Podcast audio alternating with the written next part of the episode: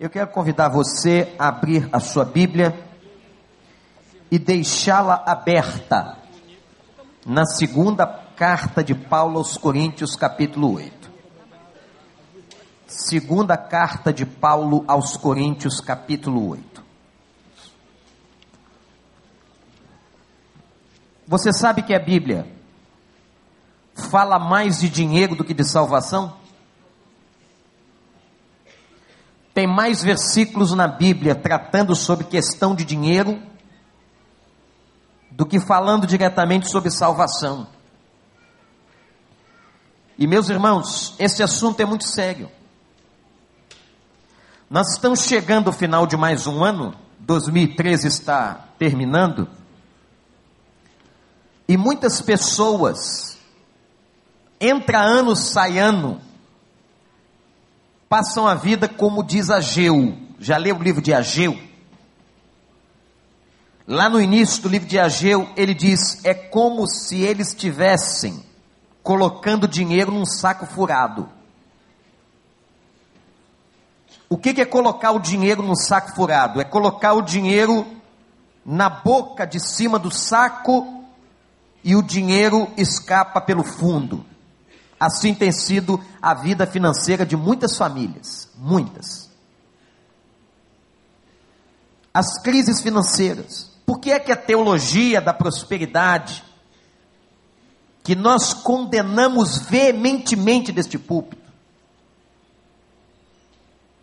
tem alcançado tantas pessoas e adeptos? Porque ela promete, ela anuncia, ela fala de prosperidade financeira. Daí o nome teologia da prosperidade. Só que a prosperidade bíblica, o que as, a Bíblia ensina sobre prosperidade, não tem nada a ver com essa prosperidade que é pregada. Que se você não der dinheiro, você vai ser amaldiçoado, que se você não fizer isso ou aquilo, você vai ficar doente. Verdadeiras ameaças são feitas. Mas muita gente vai atrás disso, irmãos, por causa do dinheiro. A promessa é a seguinte: teu negócio vai prosperar, você vai ficar rico ou vai melhorar de vida, e se você não alcançar isso, é porque você tem pouca fé. Esse tipo de pregação que tomou conta da televisão, do rádio, tem também afastado muita gente da igreja. Tem envergonhado o nome de Jesus. E causando um efeito drástico, eu digo até demoníaco na própria igreja. Por quê? O discurso da sociedade, e vê se não é assim, é de que todo mundo é igual, toda igreja é igual. No outro dia eu passei na frente de uma igreja católica no bairro do Lins de Vasconcelos estava colocada uma faixa no muro da igreja trazei todos os dízimos.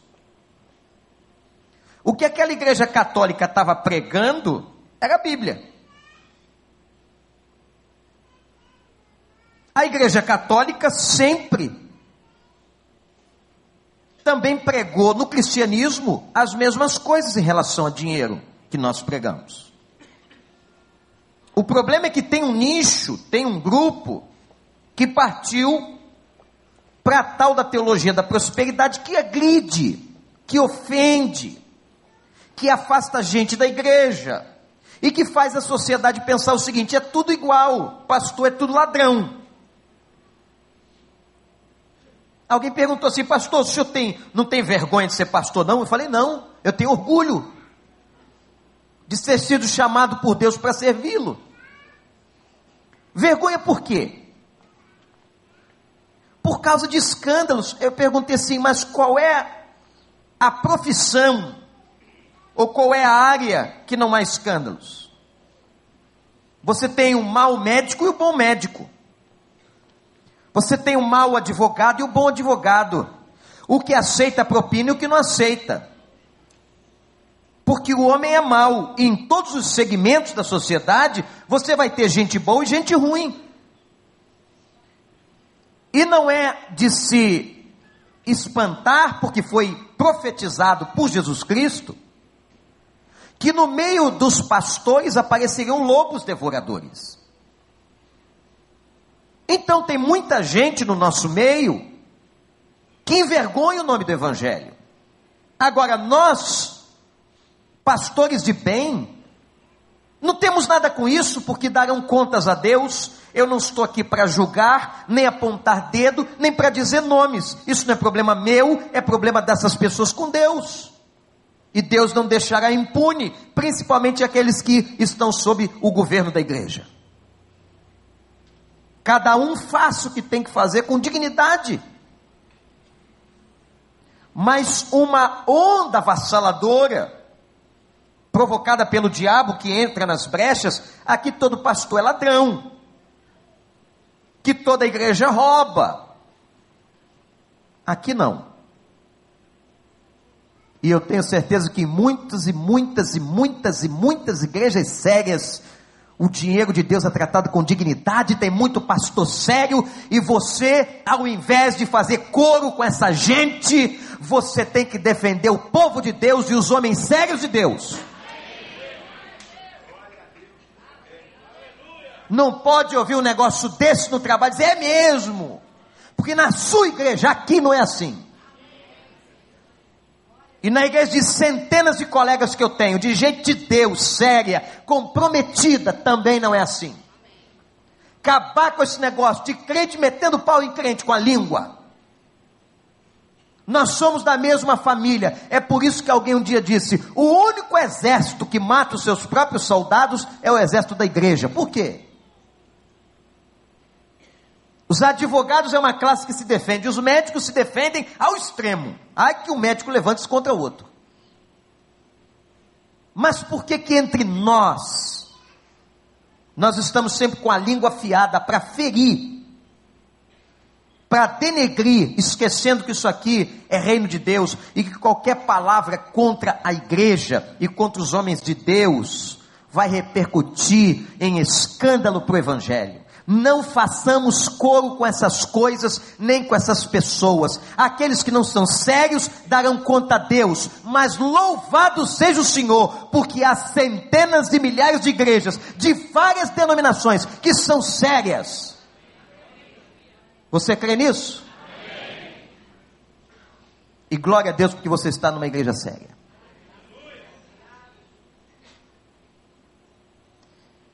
E o texto que eu pedi aos irmãos para abrirem é o apóstolo Paulo ensinando a uma igreja em Corinto sobre a importância de se contribuir com uma causa de necessitados.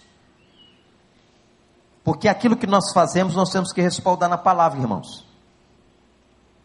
E Paulo aqui preocupado com uma situação de necessidade, ele incentiva, regulamenta acerca dessas contribuições extraordinárias. Até isso a Bíblia ensina.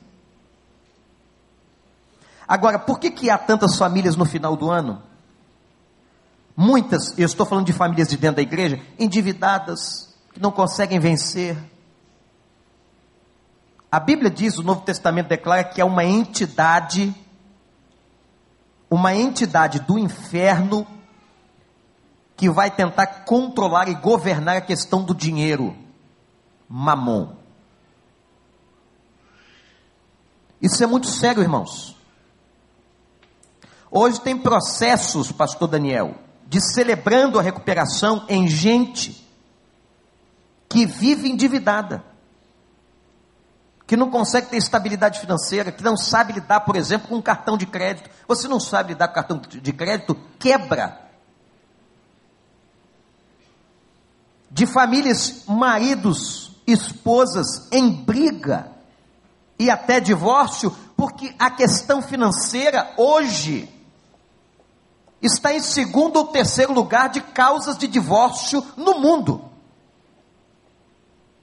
Mamon entra para tentar destruir o seio da família. Eu quero dizer uma coisa para você, biblicamente. Você quer ter um 2014 saudável? Você tem que fazer duas coisas. Primeiro, submeta a sua vida financeira a Deus. E o princípio da submissão financeira é seja dizimista. Trate o seu dinheiro com dignidade. E como foi dito aqui recentemente, não é só devolver os, a décima parte dos 100% que Deus te deu, não. Porque os outros 90% que você usa, como é que você usa? Temos que ter toda a sabedoria. Como é que eu lido com dinheiro? Como é que eu trato com dinheiro? A Bíblia fala daqueles que são avarentos, daqueles que têm amor excessivo ao dinheiro, daqueles que não abrem o coração, não ajudam um necessitado que estiver à sua frente, tem um amor tão grande em reter, reter, reter. Há textos bíblicos que mostram claramente sobre pessoas que só querem reter, sempre com aquela nobre desculpa: é para o futuro dos meus filhos. Assim como Deus sustentou você, Deus vai sustentar os seus filhos, se eles viverem da maneira digna e correta. Faça duas coisas: submeta sua vida a Deus, e seja um homem ou uma mulher que saiba administrar o dinheiro. Porque orçamento, gente, é uma conta muito simples de soma e subtração. Você sabe por que a dívida? Porque nós gastamos mais do que nós recebemos. Porque aquele sapato não devia ter sido comprado. Ah, mas é Natal. E eu estou tão empolgado porque a CEA está fazendo uma promoção. As Casas Bahias abriu não sei o quê. Eu estava fazendo uma conferência nos Estados Unidos, um país que é a bandeira principal do capitalismo mundial, no dia seguinte ao dia de ações de graças, é o dia em que todos os produtos de qualquer loja vão abaixo do preço, às vezes com 80% de promoção. Imagina uma coisa dessa. No dia seguinte, ações de graças. Os comerciantes, lojistas foram muito inteligentes. Isso já é uma tradição de muitos anos. E apareceu na televisão. Só que eu estava lá e vi com os meus olhos. Gente que é pisoteada nas lojas. Porque vai aproveitar 20, 30, 40% de desconto. O marketing que é feito desta coisa. E o que eu fiquei sabendo? Aviões fretados do Brasil haviam chegado em Nova York e dando um passeio pelo centro de Manhattan, você escutava mais português sendo falado do que inglês. É brasileiro? É, é vim naquele voo. Ah, ah. Impressionante, irmãos. Como nós somos um povo bom de comprar. E às vezes por isso nós somos extremamente prejudicados na nossa vida, como família. Só a indústria de cosmético a gente vive na briga. Cosmético, eu não estou falando de comida, estou falando de cosmético. Cosmético é aquele negócio que deixa você bonitinho.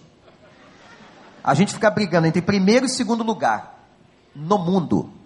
Quem é que compra mais cosmético? Então a gente às vezes é a gente, às vezes é os Estados Unidos, às vezes é a França, fica, né? Mas brigar com a França e com os Estados Unidos é brincadeira.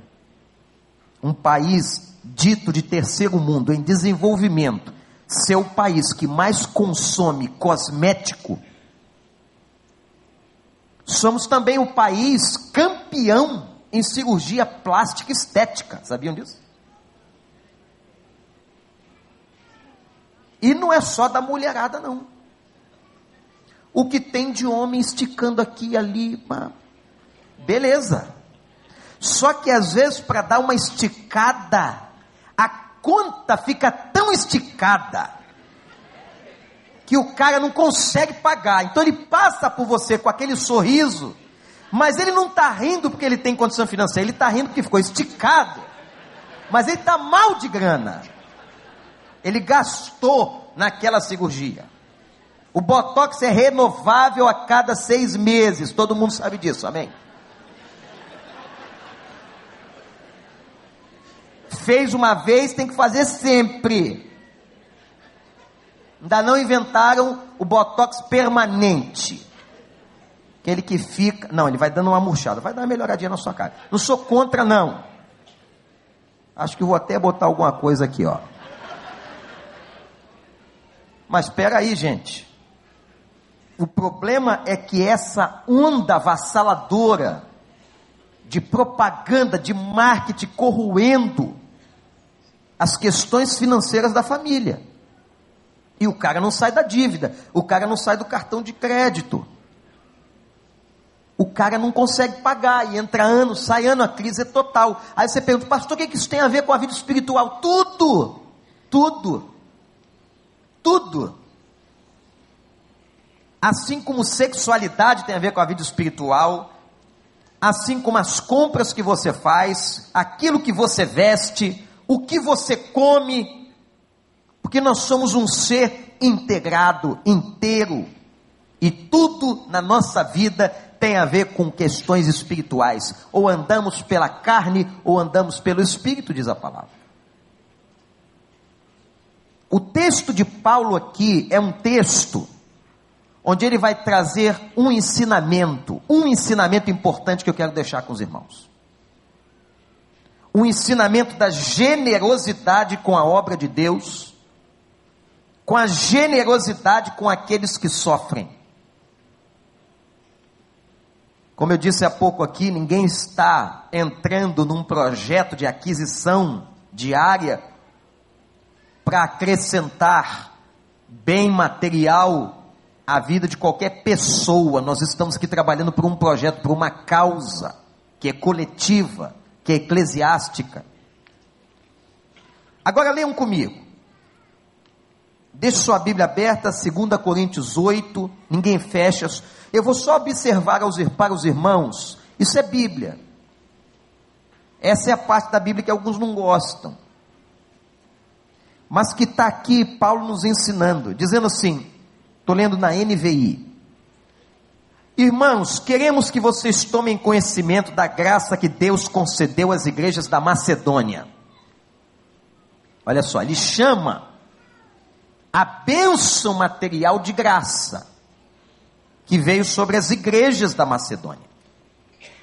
No meio da mais severa tribulação, não era um momento fácil, era um momento difícil, no meio da mais severa tribulação, a grande alegria e a extrema pobreza deles transbordaram em rica generosidade. É uma ilusão achar que só quem pode contribuir é o rico. Qualquer pessoa tem o privilégio de ser generoso.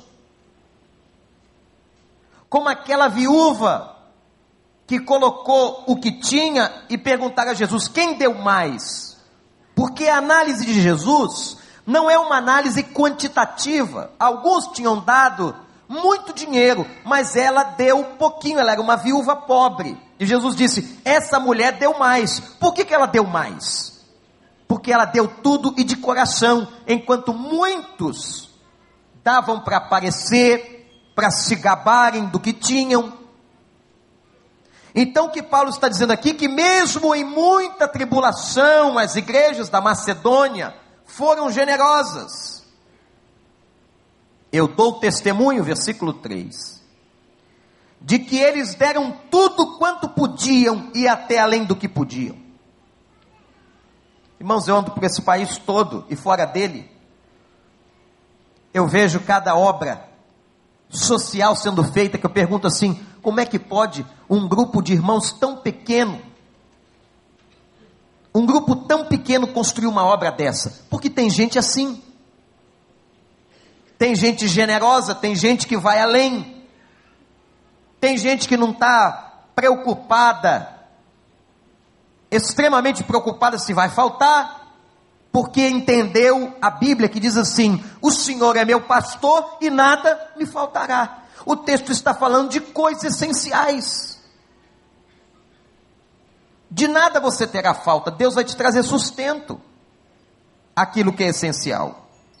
Então eu olho algumas igrejas e vejo como é que pode uma igreja tão simples fazer uma obra tão grande, porque tem gente assim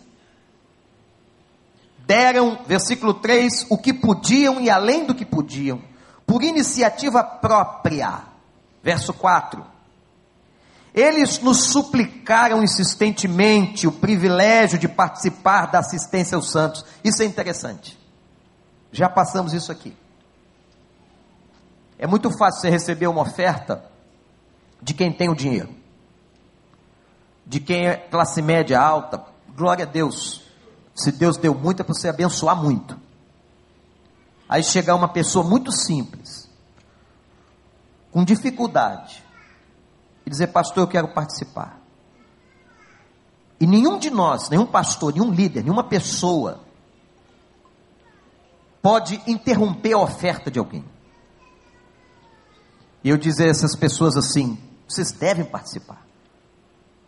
E a gente dizer, ouvir, e não foi uma vez nem outra. Gente tirar da aliança do dedo e dizer assim, pastor, eu não tenho dinheiro, o único bem que eu tenho é essa aliança. Eu queria entregar para a obra do Senhor. Isso é de partir o coração. Eu só tenho esse anelzinho, pastor. O dinheiro que eu ganho é salário mínimo. Mal dá para comer. Mas essa campanha me tocou, eu quero participar. É esse tipo de movimento do coração que Deus honra. Deus abençoou o grupo por causa dessas pessoas. Deus abençoa a igreja por causa desse movimento. O movimento daquele que é generoso, que não tem a visão do reter, e que sabe que nesse mundo não podemos ser avarentos, apegados ao dinheiro, como diz a Escritura.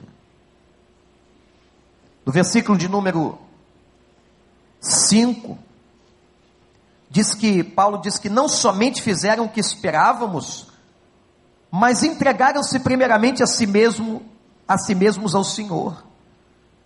E depois a nós pela vontade de Deus. Aqui está o coração Aqui está o coração dessa tese. Olhe para mim. Se uma pessoa não dá primeiro o coração, ela não consegue dar nada. Porque a pessoa que não dá o coração, ela pode dar até o dinheiro, ela vai se arrepender. Houve um caso aqui, há muitos anos atrás, de uma pessoa ou de uma família que não tinha dado o coração, e a gente avisa, a gente ensina, a gente mostra. E que fez uma oferta na época de uma determinada campanha, e pegou, assinou um cheque e fez a oferta. E eu disse: Foi dado, vocês estão fazendo isso, mas primeiro deram o coração? Sim, mas não era verdade. Duas semanas depois, eu nunca tinha visto isso. A pessoa pediu a oferta de volta. É claro que nós devolvemos. Claro, porque nós não queremos, não fazemos questão, e a obra de Deus não precisa desse tipo de dinheiro. Os membros mais antigos da igreja sabem que quando estávamos na Genário de Carvalho, na primeira capelinha, tem foto lá na frente, você vai ver. A gente conseguiu um dinheirinho para fazer uma cerca de arame. Igreja grande, 14 membros. Um areal. Cansei, irmãos. Não falo isso é, com nenhum outro propósito não ser de engrandecer a Deus. Cansei de varrer o templo. Eu. Eu e a vassoura. A vassoura que varria. Mas o movimento era meu. E a gente sonhava, olha que sonho, colocar uma cerca, uma grade, grade. E naquela época não tinha ainda esses, essas grades do recreio de alumínio, que a corrosão é menor. Mas era tudo de ferro, tinha que colocar grade. Tinha um cara lá na Taquara que tinha um, um lugar que fazia grades. Eu fui lá, era caro a beça, não tinha dinheiro. Falei, senhor, mas a gente precisava da grade. Pessoas invadiam, tinha uma situação difícil. O recreio era um lugar deserto. E aí me aparece um, um garoto, uns 20 anos, mais ou menos, de mochila nas costas, naquela época não era muito comum andar de mochila. Ele disse assim para mim, pastor, eu estou aqui, vim trazer uma oferta que meu patrão mandou para a igreja. Falei, você veio trazer uma oferta que o seu patrão mandou? É. Eu disse para ele, eu tenho um princípio aqui, princípio meu. Eu não toco em dinheiro da igreja. Aliás, nem o cheque assino, não vale. Minha assinatura, se eu assinar, o banco devolve. Isso é questão minha. E dou graças a Deus por essa atitude particular que tenho. Então, se você por aí pensar, ah, eu vou dar, pegar o dízimo e entregar na mão do pastor Wander para ele entregar na tesouria. Eu não toco no seu envelope. Eu não vou tocar no seu dinheiro. Vou achar alguém para ir com você. E eu disse para o garoto a mesma coisa. E olha que a igreja estava vazia, não tinha ninguém, só tinha eu e o garoto. Eu disse a ele: Olha, eu não posso deixar de receber oferta, mas eu também não toco. Então, lá dentro da igreja, lá no templo, tem umas caixas, aliás, era uma mesa. Quem lembra, que estava na época, era uma mesa de madeira. E a mesa estava escrita em memória de mim. E a mesa tinha um buraco, bem fininho, que você colocava esse envelope e a sua oferta. Era assim que os 14, os 20 davam oferta. Botava ali, não tinha gasofilaço espalhado, não tinha nem tamanho para isso e não tinha ninguém recolhendo nada. Quem quis, quisesse ia lá e colocava. O garoto foi, entrou e voltou o garoto com a mochila e disse: Pastor, não dá naquele buraquinho não. Ele disse: Como é que é o negócio? Não dá no buraquinho? Não, pastor. O senhor está vendo essa mochila aqui? Estou. É dinheiro. Aleluia, espera aí. Aí eu comecei a ficar preocupado e disse assim: Mas meu filho, como é que você anda com esse dinheirão? Aí, aí, pastor, está em dólar. Época que batia 3, 4 para 1, eu falei: Caramba, em dólar? Quanto que tem aí?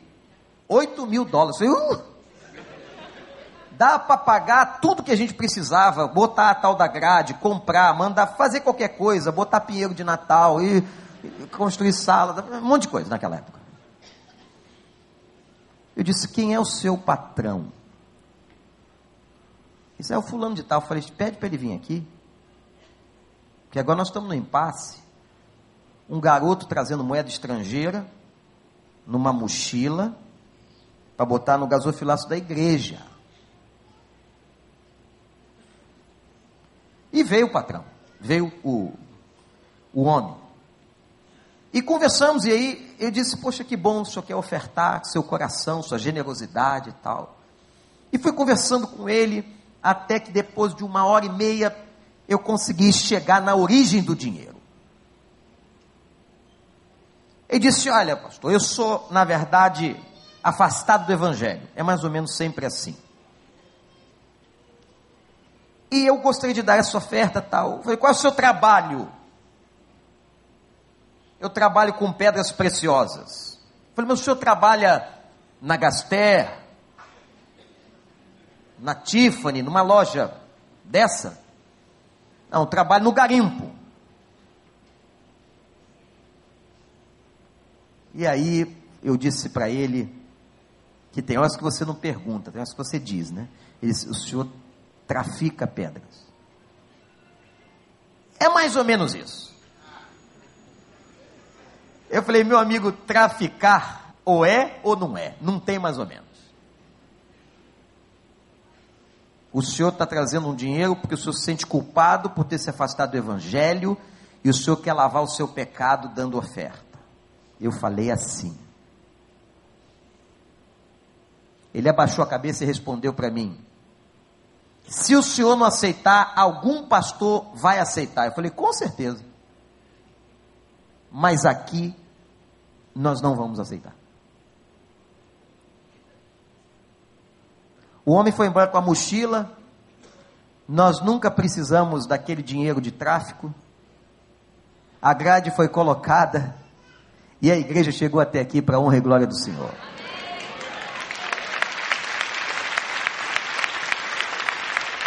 Aí alguém diz assim: Mas o senhor, pastor, investiga o dinheiro de cada um que dá? Eu não. Não sou maluco ficar aqui na frente. Dando seu dinheiro. Não. Agora, aquele que eu sei, aquele que chegou a mim, aquele que tomou conhecimento, é responsável pelo conhecimento. Eu tomei conhecimento. E como nós tomarmos conhecimento sobre qualquer uma dessas coisas, com qualquer pessoa, nós vamos devolver o dinheiro. Não queremos esse tipo de dinheiro. Esse tipo de dinheiro não é abençoado.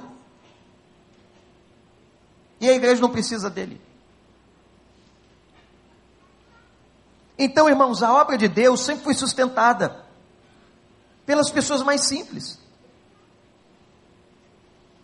Por aqueles que dão primeiro o coração. Se você não dá o coração, fica difícil dar uma oferta, dar um dízimo. Você até dá, é aquele peso é pesado.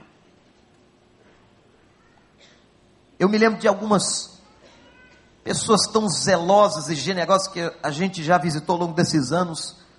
Pastor, eu, eu não tenho da igreja, eu estou doente. No leito do hospital, a pessoa estava.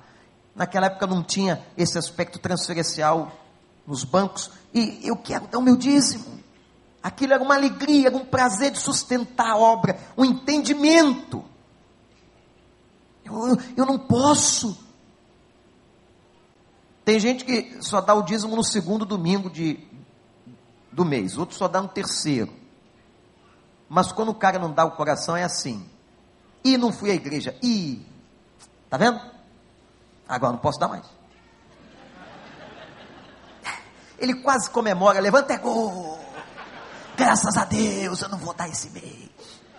Vai sobrar mais.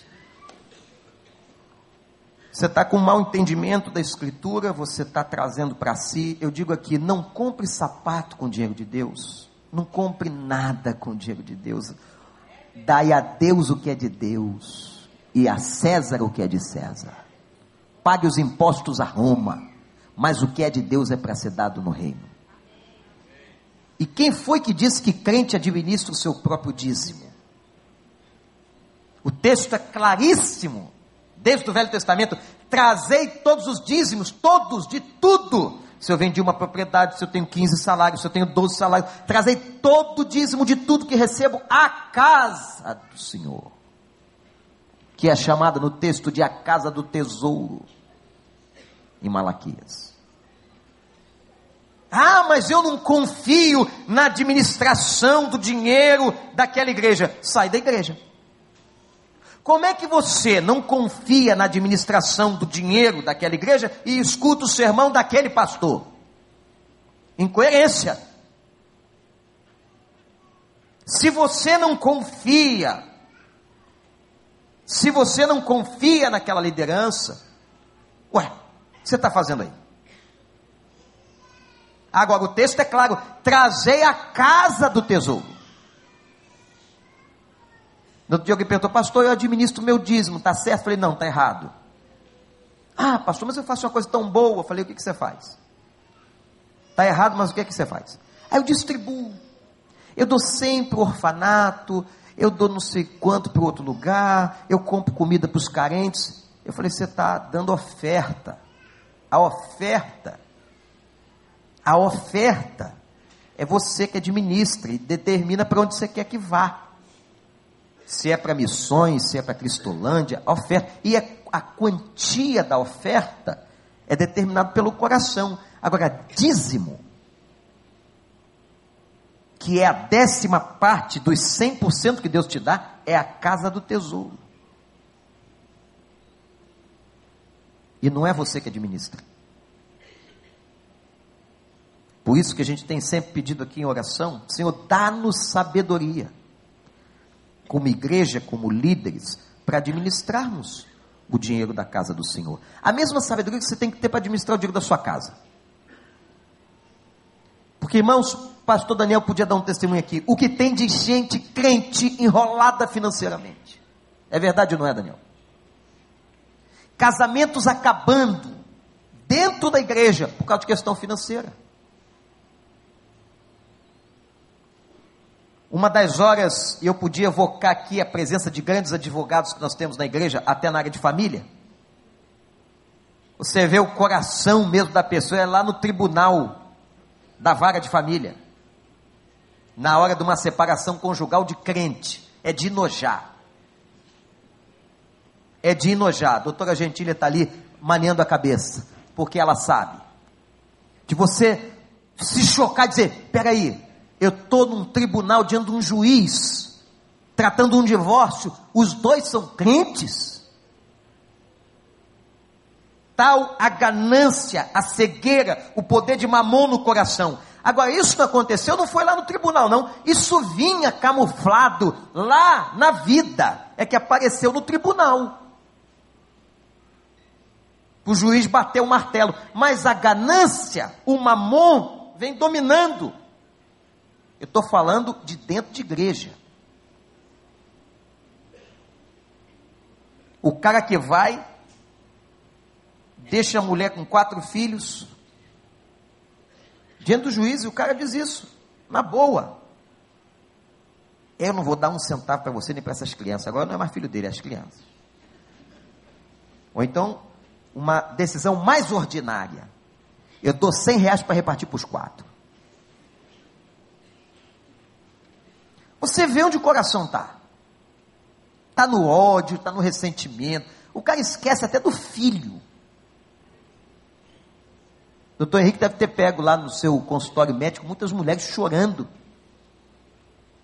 por causa da questão financeira. O assunto financeiro é muito grave na vida de um crente. Muito grave. Nós temos que ter toda a sabedoria. Agora, o versículo central está aqui. Primeiro você tem que dar o coração. Submeta a Deus na sua inteligência, a sua vida. Verso 6. Recomendamos a Tito, que era auxiliar de ministério de Paulo, que assim como ele já havia começado, também completasse este ato de graça na parte, da parte de vocês. Todavia, Verso 7. Assim como vocês se destacaram em tudo na fé. Olha que interessante. Igreja do Recreio que se destacou em tudo na fé. Na palavra, no conhecimento, na dedicação completa do serviço, no amor que vocês têm por nós, destaquem-se também no privilégio de contribuir. Destaquem-se também no privilégio de contribuir. Não estou lhes dando uma ordem. Não, Paulo não estava dando ordem. Mas quero verificar a sinceridade do amor de vocês. Quero ver até onde realmente amam a obra de Deus. Comparando com a dedicação dos outros. Gente, quantas pessoas colocam dinheiro em causas aí? Colocam dinheiro pesado em causas do futebol, que me movimenta milhões e milhões de dólares no mundo.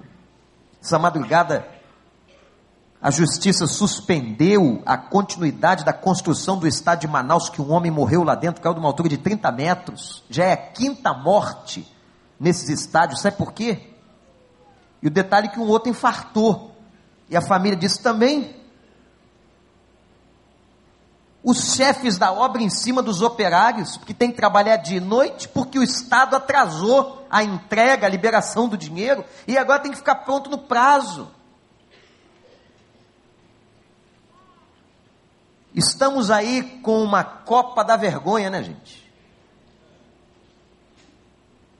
Você chega nos aeroportos, nas ruas, é só gente falando mal, criticando. Cadê o legado que tão falado da sociedade? E agora, como disse um comentarista político hoje de manhã, estamos manchados não só pela corrupção, estamos manchados com cinco mortes de pessoas que foram pressionadas na construção de estádios pelo Brasil. No outro dia, a parte do telhado da arena do Corinthians caiu. Está aí.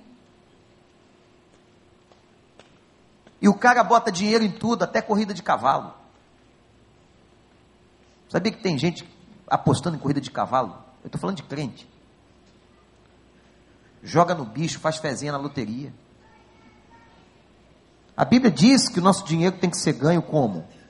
Quem sabe? Com suor do nosso rosto, como consequência de toda a história da humanidade, do pecado. Dinheiro fácil. Você não recebe aquelas aquelas mensagens no telefone, nunca recebeu? Parabéns, você ficou rico. Tem gente começa a se tremer. Meu Deus, Já contei aqui, acho que umas duas vezes, vou contar de novo, porque tem gente que não sabe, a história que aconteceu na casa da família do Dr. Shed. Dr. Shed é um pastor, gente, pastor. Um cara que vive por aí, gente simples. Sua esposa Patrícia. Um dia ele amanheceu, o banco ligou para ele, ó, o senhor recebeu uma quantia alta na sua conta. O banco avisou não era comum. E ele foi ao banco. Eu fico pensando o que, que nós faríamos. Senhor, muito obrigado, Pai. Que vitória. Quando é com dinheiro, é sempre a vitória nossa, né? Vitória. Bênção. Mas de onde veio o dinheiro? Não sei, mas bênção. Bênção. O velhinho crente foi lá. O senhor pode rastrear o dinheiro? Que tem muita história de lavagem de dinheiro por aí. O senhor pode rastrear o dinheiro e tal. O senhor recebeu uma doação, está identificada. A pessoa ligou para o banco, pediu para que não fosse declarado, mas o dinheiro é de comprovação, de imposto de renda, está tudo legal. É seu mesmo. Voltou para casa, chamou a esposa e disse assim: Meu bem, por que, que Deus colocou esse dinheiro na nossa conta? Olha que pergunta. Que pergunta esquisita. Tem que ser muito crente para fazer. Por que, que Deus colocou esse dinheiro na nossa conta? Quando você tem uma vida toda submissa a Deus, tudo vai a Deus. Tudo vai a Deus. Se eu vou fazer um negócio, se eu não vou, se eu vendo, se eu como, tudo vai a Deus. Que tem crente que acha que, não, o senhor administra isso aqui, isso aqui é comigo. Quando eu ficar doente, aí eu preciso do senhor. Mas essa parte do dinheiro deixa comigo. Ou ele é senhor de tudo, ou ele não é senhor de nada. Eles começaram a orar, pastor Shed e a Patrícia, para saber o que, que Deus queria com aquele dinheiro. E foi dar aula na Faculdade Teológica de São Paulo. Quando terminou, terminando a aula, ele viu um aluno no fundo da sala, comportamento diferente, cabeça baixa, entristecido. Termina a aula, ele pede para os alunos saírem, que ele ia ficar. Ele foi até o fundo, sentou do lado do aluno e foi pastorear o aluno. Não sabia de nada. Perguntou: O que, que você tem, meu filho? Ele disse: Pastor, há dois anos eu perdi um filho com uma doença raríssima. Um menino de três anos porque eu tinha que tratar um menino com certos medicamentos e certas coisas e eu não tinha dinheiro. E vi meu filho morrer. E hoje à tarde minha esposa, eu estava trabalhando, levou o nosso outro filho com sintomas ao médico, ele está com a mesma doença. E o rapaz começou a chorar, dizendo: Eu vou perder meu segundo filho. E o doutor Ched perguntou para ele assim: Quanto custa esse tratamento? Ele já sabia, porque ele sabia o valor das injeções, quanto tempo levava, o que tinha que fazer. E o rapaz disse: custa tanto. Doutor Chet sentiu do Espírito Santo. Você não me perguntou para que, que eu coloquei o dinheiro? Olha a resposta que o homem de Deus deu ao garoto, ao rapaz. Fique tranquilo. Seu segundo filho não vai morrer por falta de tratamento, porque o seu dinheiro Deus colocou na minha conta. O seu dinheiro está na minha conta. O que levou todo mundo a pensar: o que, que é nosso, né, gente? O que realmente é nosso? Às vezes, alguma coisa que você tem lá na sua conta, mas é para você abençoar a vida de alguém.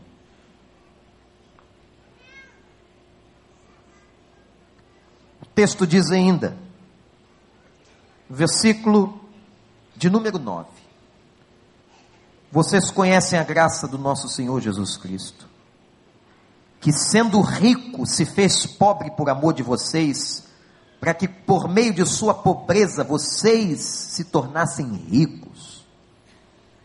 Este é o meu conselho. Convém que vocês contribuam, já que desde o ano passado vocês foram os primeiros, não somente a contribuir, mas também a propor este plano. Interessante que foi, foram eles que propuseram o plano. Tem gente assim, não é? Tem gente assim, pá, vamos lá, vamos lá, pastor, isso, pastor, compra, pastor, vamos fazer, pastor, mas não dá um realzinho, sem vergonha. E você sabe que às vezes as pessoas que não são contribuintes ou dizimistas, não têm a visão, não, não entenderam a palavra, às vezes são os mais reclamões da igreja. Ih, mas está sujinho aqui, está não sei o que ali, o boletim está feio, tem que ser mais brilhoso. Já aconteceu isso comigo, aconteceu com outros pastores, o cara reclama de tudo que é material, e falta isso, falta aquilo, falta brinquedo no rei criança, falta não sei o que no casaco. Irmão, você contribui? Dá vontade de perguntar. Irmãos, eu nem olho os registros para não ficar chateado. Eu nem olho. Para não pegar um registro e ver lá que o fulano, tão motivador com os outros, não dá um centavo. Sabe o que vai acontecer com o meu coração? Eu vou ficar irado com ele. Então eu não olho esse negócio. Eu entrego a Deus. Entrego a Deus. Pastor, que benção, que benção esse programa, esse negócio aí com dependência química. Que benção esse programa de televisão, ter abençoado a minha avó. O cara dá um real. Um.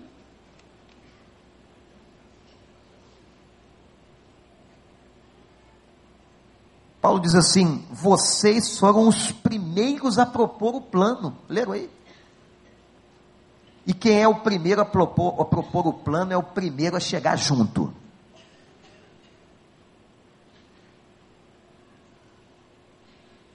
É muito bonito bater palma. Para quando a gente vê isso aqui. Ou outras vitórias da igreja mas é muito mais eficiente quando a gente está junto de verdade. Agora completem a obra, verso 11, para que a forte disposição de realizá-la seja igualada pelo zelo em concluí-la. Tem que começar e tem que acabar. é, tem que começar, tem que acabar. Um dia chegaram para mim e disse assim, pastor, cheguei de uma viagem, pastor, o, a gente tem que pagar a obra do prédio. Era esse aqui, só que tinha um prazo para entregar lá. Se entrega lá e não acaba aqui, ia se reunir onde? Ele disse: não pode. Mas aí os matemáticos, os técnicos, os engenheiros fazendo seu papel, mas pastor não tem dinheiro para comprar cimento. E disse: certo, vocês estão corretos, fizeram os cálculos, não tenho dinheiro, estão certíssimos, não pode faltar o cimento, mas o Senhor vai prover o resto. E eu saí igual doido. Peguei a lista, porque eu conheço você, viu? Eu dei uma olhadinha, ah, esse aqui tem mais do que os outros. Não vi, não preciso nem ver a lista de contribuições, só olhar assim. Eu, dá para ver. É, Senhor revela, revela. Fui na casa de uma meia dúzia, para não dizer o número exato, e disse assim: Olha só, eu sei que você tem dinheiro.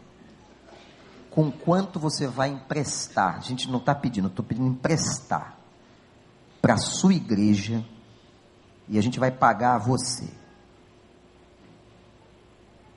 Irmãos, naquela semana, para a glória do Senhor, a gente arrancou um milhão e meio dessa turma.